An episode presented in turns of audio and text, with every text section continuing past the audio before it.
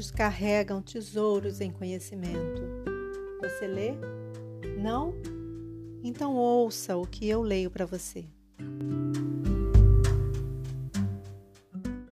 Edgar Morin, Conhecimento, Ignorância, Mistério.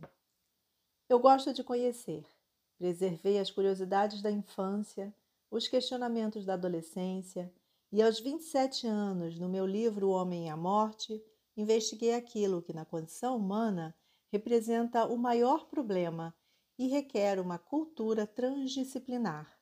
Aos 30, tive a sorte de me juntar ao CNRS, Centro Nacional de Pesquisa Científica, organismo público francês, que me permitiu satisfazer minhas curiosidades e meus questionamentos. Louvado seja pela liberdade que me deu.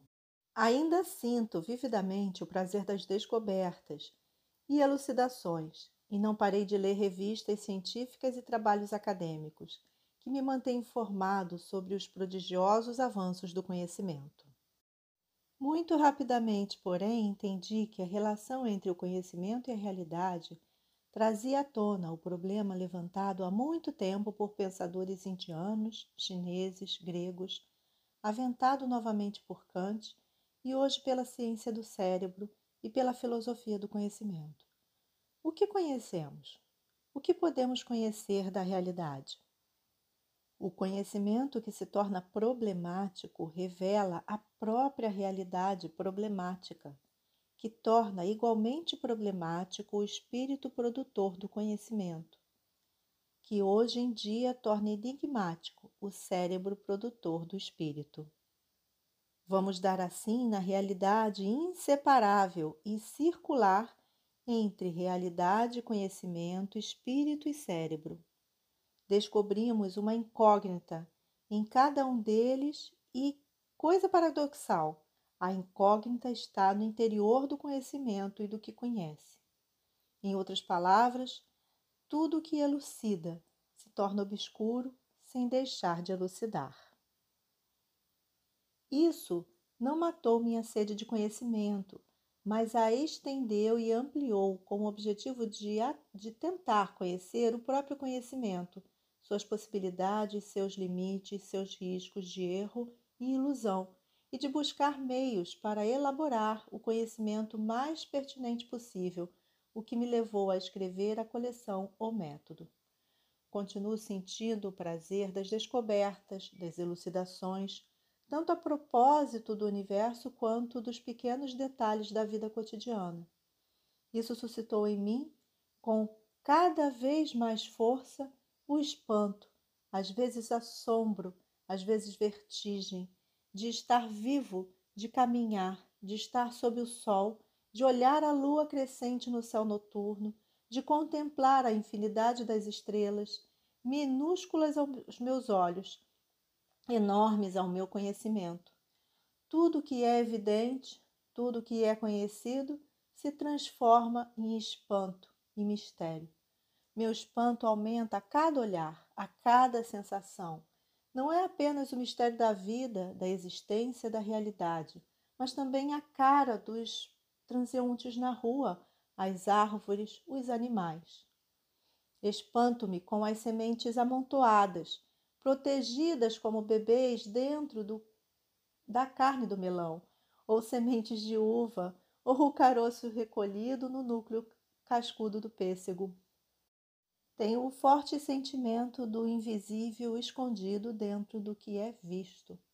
Sinto o que foi sentido por tantos espíritos em tantas civilizações, o sentimento de uma verdade secreta a que se precisa buscar em obstinação e acesse, até a iniciação, que afinal permite chegar à verdade esotérica.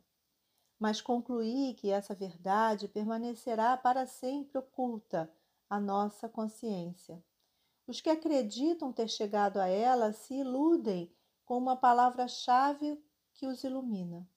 De resto, fico sempre estarrecido quando ouço os que saem brandindo a palavra que dissipa todas as trevas. Deus, matéria, espírito, razão, determinismo. Sou daqueles que se maravilham com o universo mas não dos que lhe atribuem um sentido ou o racionalizam. Quando o grande Einstein se encontra com a razão superior que rege o universo, não posso deixar de pensar que essa razão superior está misturada a uma loucura imoderada, com os aniquilamentos de antimatéria pela matéria, as colisões e explosões estelares, as desintegrações ininterruptas de tudo que é integrado, sem contar os cataclismos que a história da vida conheceu. E se passarmos ao ser humano, das extinções das civilizações, das destruições culturais e dos embates, massacres, delírios e crueldades de todas as espécies. A razão do que é científico se projetou no mundo e se incorporou a ele. Da mesma forma, os que acreditam em um espírito do universo projetam seu espírito no universo e o incorporam a ele. Os que projetam sua razão no universo tendem a considerar a irracionalidade uma ilusão dos ignorantes, e assim se tornando eles próprios irracionais da ilusão racionalista, tendem a ficar cegos à irracionalidade do mundo. Quanto mais vemos o que existe de racional, mais é necessário ver também o que escapa à razão. Podemos nos maravilhar com a ordem harmoniosa das leis universais, mas oculta-se o fato de que nosso universo é um jogo múltiplo de ordem e desordem. Como constatou Heráclito, de maneira decisiva cinco séculos antes de nossa era, a harmonia e a desarmonia se combinam. O que concorda e o que discorda se unem. E se o conflito não é o pai único de todas as coisas, pois é inseparável da união, Eros e Thanatos estão ao mesmo tempo em complementariedade e antagonismo permanentes.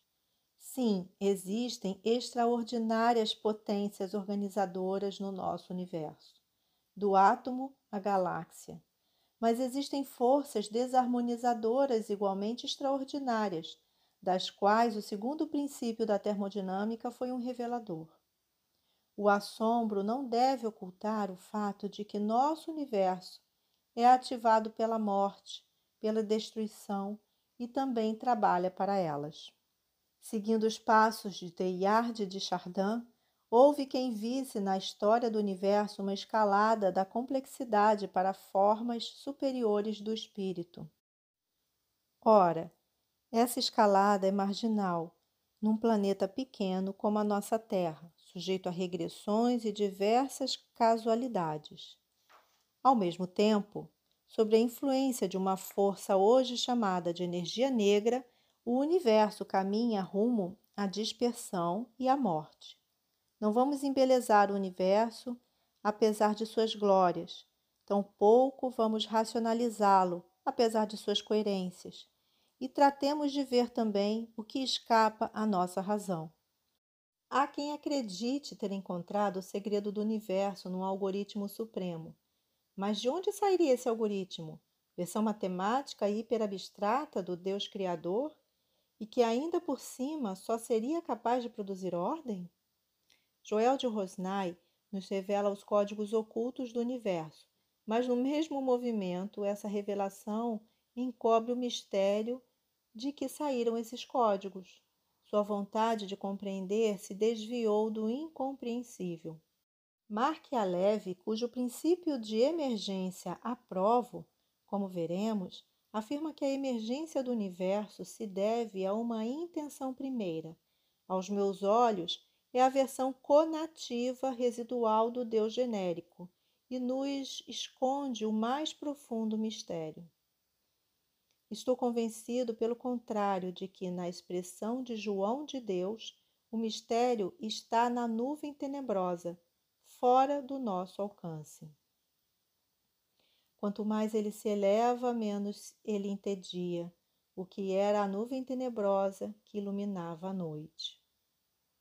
João de Deus. O espanto ininterrupto leva à interrogação ininterrupta. Eu busco e encontro tantas e tantas explicações nas ciências, mas essas explicações contêm coisas inexplicáveis e suscitam novas interrogações.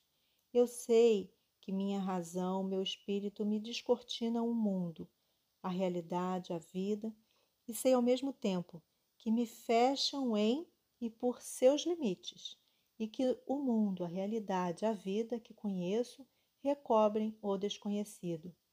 Vivo cada vez mais com a consciência e o sentimento da presença do desconhecido no conhecido, do enigma no banal, do mistério em todas as coisas, e em particular dos avanços do mistério em todos os avanços do conhecimento. Dostoiévski dizia: o homem é um mistério. Se dedicarmos nossa vida inteira a escrevê-lo, não teremos perdido nosso tempo. E acrescentava: Eu me ocupo desse mistério, pois quero ser um homem. Passei a vida inteira envolvido com o mistério humano e me preocupando com ele. Isso faz parte de um mistério mais amplo.